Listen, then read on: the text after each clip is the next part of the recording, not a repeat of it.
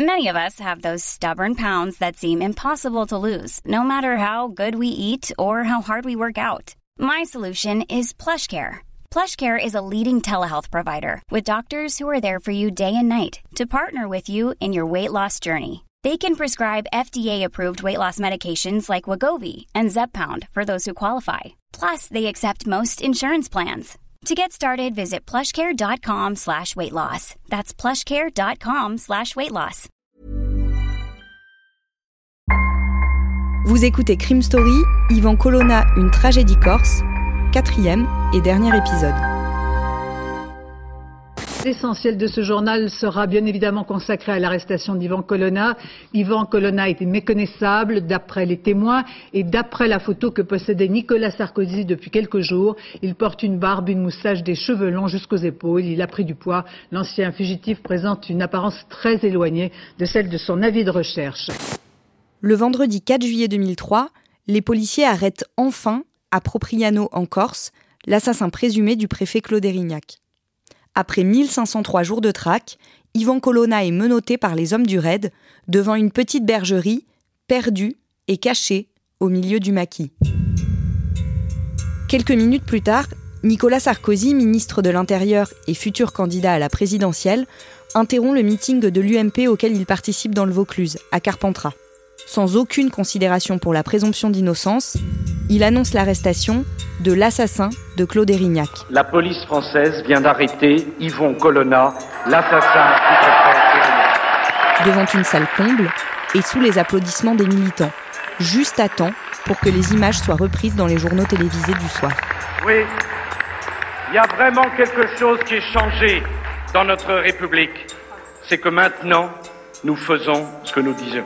À 2h30 du matin, le samedi 5 juillet, un avion Falcon décolle d'Ajaccio avec à son bord Ivan Colonna. Il est désormais barbu et a les cheveux jusqu'au bas du cou. De loin, Ivan Colonna est méconnaissable, pourtant, c'est bien lui, l'homme aux cheveux longs. Il est 2h30 du matin à l'aéroport d'Ajaccio. Ivan Colonna quitte son île sous les yeux de ses amis. En bout de piste, les feux de leur voiture clignotent pour un dernier salut. Quand il atterrit à l'ouest de la capitale, à Villa-Coublé, l'indépendantiste corse est immédiatement transféré à la prison de la Santé, dans le 14e arrondissement de Paris. Il doit attendre d'être présenté à un juge antiterroriste. Coïncidence, au même moment se tient le procès de huit hommes accusés de faire partie du groupe des anonymes et d'être impliqués dans le meurtre du préfet Erignac. Ils encourent la réclusion criminelle à perpétuité, assortie d'une peine de sûreté pouvant aller jusqu'à 22 ans. Deux jours après l'arrestation du militant indépendantiste, la Corse est appelée à se prononcer par référendum sur un plan du gouvernement pour la gestion administrative de l'île. Le non l'emporte d'une courte tête. La Corse a dit non. Le suspense du référendum s'est achevé sur un résultat serré. 50,98% pour le non, 49,02% pour le oui. Ce résultat constitue un échec pour le gouvernement. Damien Delsoni, l'arrestation d'Ivan Colonna marque le début d'un marathon judiciaire. Oui, trois procès pendant lesquels l'ambiance va être euh, très tendue. Pourquoi? Parce que Ivan Colonna euh, nie avec force dans son box. Il a une, équipe d'avocats euh, extrêmement offensifs qui ont décidé de manier ce qu'on appelle la défense de rupture, c'est-à-dire une défense qui consiste à démolir systématiquement les arguments de l'accusation. Alors, il faut bien dire que l'enquête Colonna, elle n'est pas parfaite. Loin de là, on l'a dit, il y a eu euh, beaucoup de fausses pistes, des centaines et des centaines de gardes à vue qui n'avaient rien à voir avec l'assassinat du préfet, un dossier qui a été marqué par une guerre des polices. Enfin, il y, a- beaucoup de choses sur lesquelles les avocats peuvent euh, tirer, des arguments qu'ils peuvent exploiter, et ça va donner ce procès où il y a des incidents quasiment tous les jours, des avocats qui quittent la salle, euh, Yvan Colonna qui veut plus monter dans le box, et puis il y a toutes ces confrontations en fait pendant le procès entre euh, Colonna, sa famille, la famille évidemment du préfet, puis il va être, il va être confronté, il va retrouver les membres supposés du commando du groupe des anonymes qui a revendiqué l'assassinat du préfet. Ses après l'avoir désigné comme le tireur, ils se rétractent pour l'innocenté.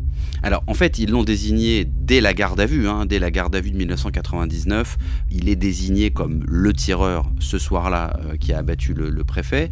Et ensuite, ils vont faire des rétractations. Alors des rétractations qui sont extrêmement curieuses parce qu'elles vont d'abord se faire par courrier, mais des courriers qui sont pas très clairs. Et puis quand ils vont être confrontés euh, pendant les procès qui se sont succédés à Colonna, ils vont continuer à essayer de mais tout en tenant des propos qui sont parfois à double sens, notamment Alain Ferrandi qui va avoir un comportement à l'audience très étrange où on a l'impression qu'en fait il veut pas vraiment l'innocenter, donc ça crée une espèce de confusion.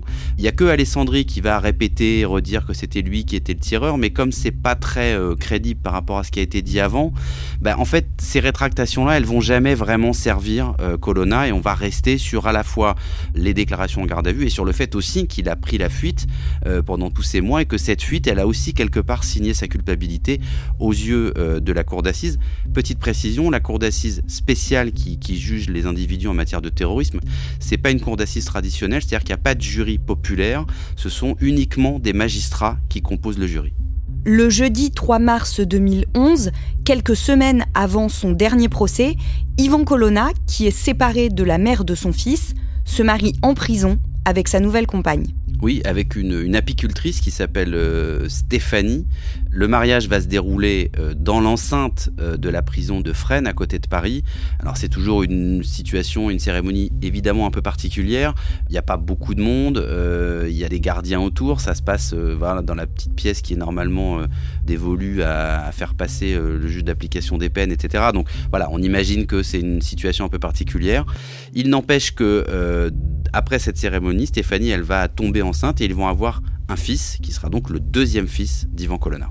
Et donc en juin 2011, son dernier procès a lieu. Alors ce dernier procès, il a lieu après euh, que la Cour de cassation a annulé le précédent procès pour des raisons de vice de procédure.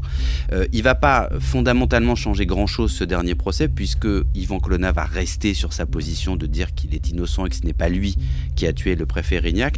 La seule chose qui va être un peu modifiée, c'est que c'est la première fois que euh, la Cour va accepter d'organiser une reconstitution des faits à Ajaccio.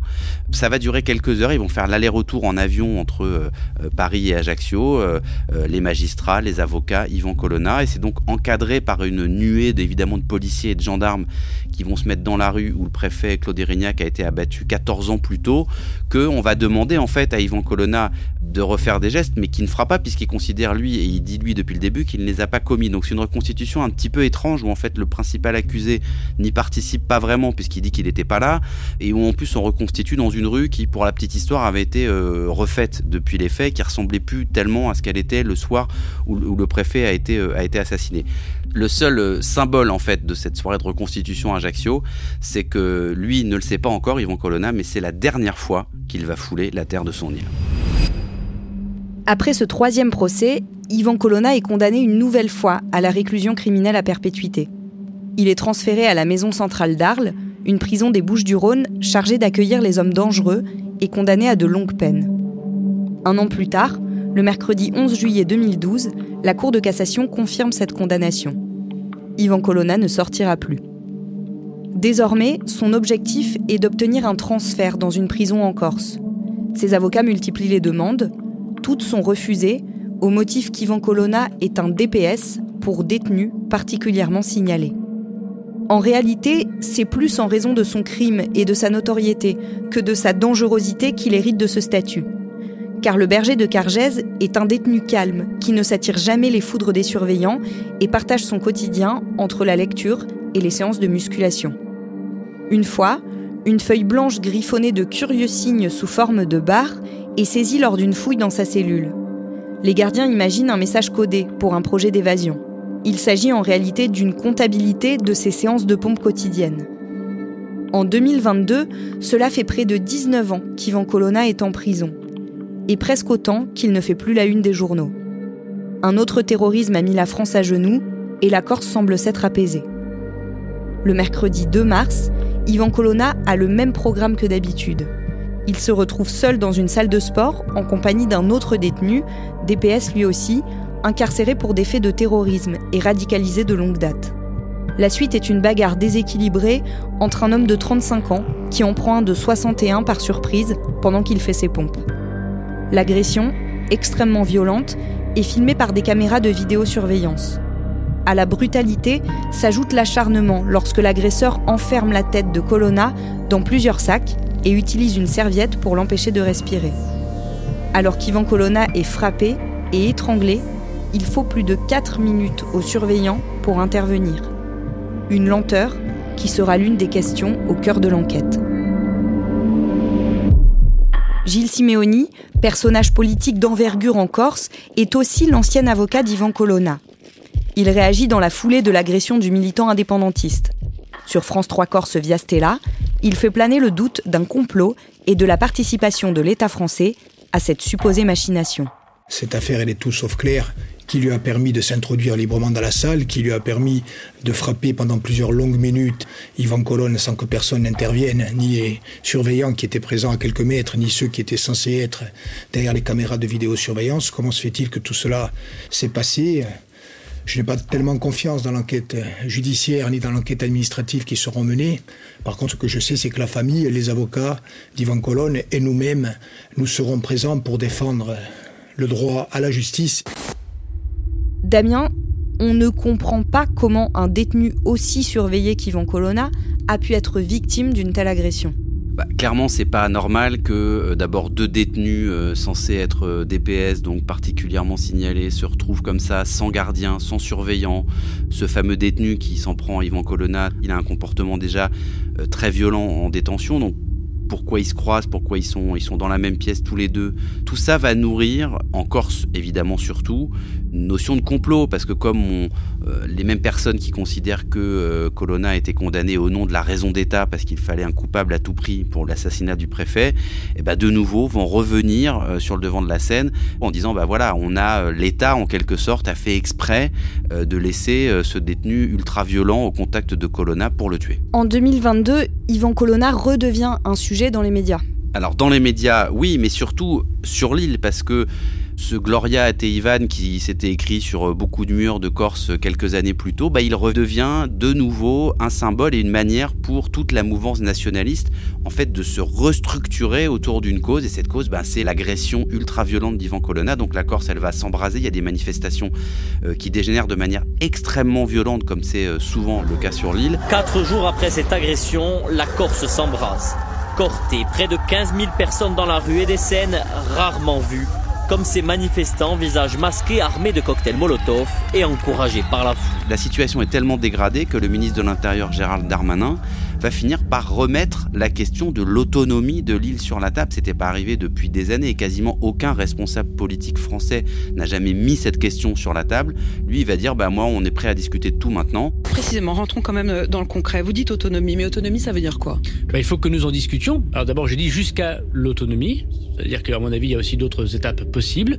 Il faut aussi regarder ce qui a été. Enfin, si vous leur proposez l'autonomie, ils ne vont pas s'en passer. Hein. Nous sommes là pour un dialogue et on n'est pas là pour conclure le dialogue avant de le commencer. Et ça ne se fera pas en deux jours. C'est un processus qui doit être assez long, bien évidemment. Et au-delà de la question politique de l'indépendance de la Corse, Yvan Colonna, lui, à ce moment-là, il est toujours dans le coma à l'hôpital de la Timone à Marseille, où sa peine de prison a été suspendue. Le Premier ministre Jean Castex annonce quelques jours après l'agression d'Yvan Colonna la levée du statut de DPS pour lui et pour deux autres membres du commando Erignac. Oui, qui sont les deux principaux complices, hein, euh, Ferrandi et Alessandri, qui demandent eux ce rapprochement et cette fin de leur statut d'épaisse depuis des années également, et qui purgent toujours leur peine hein, pour l'assassinat du, préfet Erignac. En raison de l'agression d'Ivan Colonna, bah, ce dossier qui ne se réglait pas depuis des années, il va se régler en quelques jours, et Ferrandi et Alessandri sont transférés en Corse le lundi 11 avril, et ils sont incarcérés au centre pénitentiaire de Borgo, qui est juste euh, la prison qui se situe au sud de Bastia, où ils vont euh, terminer leur peine euh, et commencer même à avoir des aménagements de peine, c'est-à-dire qu'ils vont euh, pouvoir euh, passer des moments en liberté ou en semi-liberté. Placé en garde à vue, Franck Elongabé adopte un comportement complexe. Ses auditions sont chaotiques. Les premières réponses qu'il donne aux questions qu'on lui pose tiennent en trois lettres. Non. Puis ce sont de longs silences. Cette question, sans réaction de sa part. Il demande ensuite une interruption de l'audition et de son enregistrement pour livrer en off, comme il dit, ses aveux et le mobile de l'agression. Il évoque des propos blasphématoires qu'aurait tenu le berger de Cargèse. Une fois les micros et les caméras rebranchés, il reprend. Il y a des personnes dans cette prison qui ont fait des choses pour lesquelles j'aurais pu les tuer. Mais là, pour Ivan Colonna, il n'y avait rien de personnel. Dans cette audition, les questions des enquêteurs sont plus longues que les réponses. Mais Franck Elongabé est vigilant. Il sent que les policiers vont sur le terrain d'une agression préméditée lorsqu'il lui demande si Ivan Colonna se rendait à heure fixe dans cette salle de sport. Ça change quoi? Déjà, on devait aller courir ensemble ce matin-là, donc la préméditation ne tient pas. Lorsque les enquêteurs essaient de savoir si Franck Elongabé savait pourquoi Ivan Colonna était incarcéré et sur la portée médiatique de son acte à l'époque, il répond sèchement Qu'est-ce que vous voulez que ça me fasse que ce soit médiatique? On ne peut pas insulter Dieu sans en subir les conséquences. Quand on abordait le sujet de Dieu, il se faisait procureur. Il disait Mais pourquoi Dieu laisse mourir des enfants? Il blasphémait. Damien, encore aujourd'hui, on a du mal à expliquer ce qui a vraiment motivé cet accès de violence de ce détenu envers Ivan Colonna. Oui, alors la version euh, officielle, la plus factuelle, c'est cette conversation houleuse sur la religion pendant une partie d'échecs où euh, ils se sont manifestement disputés, où manifestement Franck Elongabé euh, a très mal pris les remarques faites par Ivan Colonna. Mais on, voit aussi dans le comportement et dans les réponses de Franck Elongabé une manière très froide d'expliquer ce qui s'est passé, et puis un peu décousu, c'est-à-dire qu'on sait, on finit par plus savoir s'il y a un mobile religieux ou si c'est euh, un coup de folie. C'est d'autant plus étonnant que ce détenu devait sortir deux ans plus tard. Oui, et ça, ça va aussi alimenter toute la théorie du complot autour de la mort d'Ivan Colonna et la responsabilité de ce Franck Elongabé, euh, dont on sait que c'est à la fois un détenu dangereux et en même temps qui effectivement devait sortir. Donc tout le monde va dire, mais voilà, ce type, il a été quelque part téléguidé, manipulé pour aller tuer Ivan Colonna en détention. La situation, elle est d'autant plus spéciale que le garde des Sceaux, c'est-à-dire euh, le responsable aussi de l'administration pénitentiaire, à ce moment-là, c'est Éric Dupont-Moretti qui a été l'avocat en son temps d'une partie du commando euh, susceptible d'avoir tué euh, le préfet Rignac. Donc il a été à la fois un des défenseurs euh, de Colonna et de ses complices, et des années plus tard, il se retrouve garde des Sceaux et surtout responsable en quelque sorte de la sécurité et de la vie en prison d'Ivan Colonna. Trois semaines après cette violente agression, le lundi 21 mars 2022, Ivan Colonna meurt des suites de ses blessures à l'hôpital de la Timone à Marseille. On a donc appris il y a quelques minutes la mort d'Ivan Colonna. L'indépendantiste corse avait été grièvement blessé par un co-détenu à la prison d'Arles le 2 mars dernier. Il se trouvait depuis dans le coma. Ivan Colonna est mort ce soir. En réalité, il n'est jamais euh, sorti de son coma. Les blessures étaient beaucoup trop euh, importantes et beaucoup trop graves. Évidemment, cette nouvelle, elle était attendue par ses proches et sur l'île parce que depuis quelques jours et semaines déjà, on savait que son état de santé euh, ne permettrait sans doute pas de le revoir vivant. Mais encore une fois, cette mort d'Ivan Colonna, elle va renforcer ce côté emblème, emblème de la cause jusqu'au bout que peut représenter Ivan Colonna.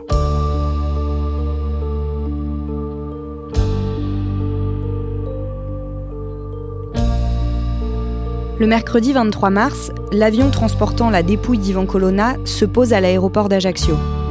Un corbillard attend sur le tarmac. Le parcours pour rejoindre le funérarium fait à peine un kilomètre. Tout le long de cette ligne droite, des bougies ont été déposées, comme pour indiquer le chemin au corbillard qui fend la foule en roulant au pas. Plus de 2000 personnes sont venues assister au retour du berger de Cargèse sur sa terre natale. Une première depuis 19 ans. La dépouille mortelle d'Ivan Colonne a recouverte du drapeau à tête de Mour. Hier soir, entre l'aéroport de Campo dell'Oro et l'espace funéraire du Vazio, 2000 personnes environ sont venues rendre hommage à un ami, un parent, un habitant du village ou un militant devenu un symbole du combat nationaliste. Deux jours plus tard, pour les obsèques d'Ivan Colonna le vendredi 25 mars, ils sont à nouveau plusieurs milliers massés devant l'entrée de la petite église de Cargèse. La collectivité de Corse a mis les drapeaux français en berne pour exprimer la tristesse collective ressentie par notre peuple après la mort tragique d'Ivan Colonna, fait savoir l'institution. Un adieu sincère, mais forcément troublant. Presque deux ans après la mort d'Ivan Colonna, le mercredi 31 janvier 2023, Pierre Alessandri obtient sa libération conditionnelle. Le samedi 25 février, Alain Ferrandi aussi. 24 ans après la mort du préfet, plus aucun membre du commando Erignac n'est en prison.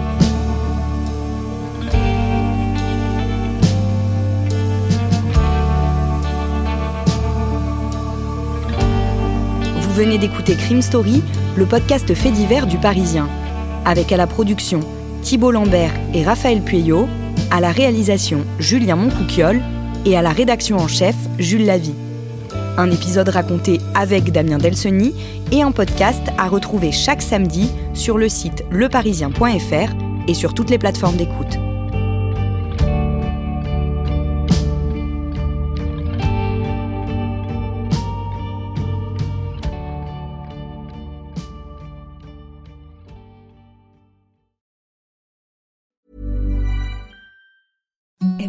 Softest sheets you've ever felt. Now imagine them getting even softer over time. That's what you'll feel with Bowl and Branch's organic cotton sheets. In a recent customer survey, 96% replied that Bowl and Branch sheets get softer with every wash. Start getting your best night's sleep in these sheets that get softer and softer for years to come. Try their sheets with a 30-night guarantee. Plus, get 15% off your first order at bowlandbranch.com. Code BUTTERY. Exclusions apply. See site for details. Planning for your next trip? Elevate your travel style with Quince. Quince has all the jet setting essentials you'll want for your next getaway, like European linen, premium luggage options, buttery soft Italian leather bags, and so much more. And is all priced at 50 to 80% less than similar brands. Plus, Quince only works with factories that use safe and ethical manufacturing practices. Pack your bags with high-quality essentials you'll be wearing for vacations to come with Quince. Go to quince.com slash pack for free shipping and 365-day returns.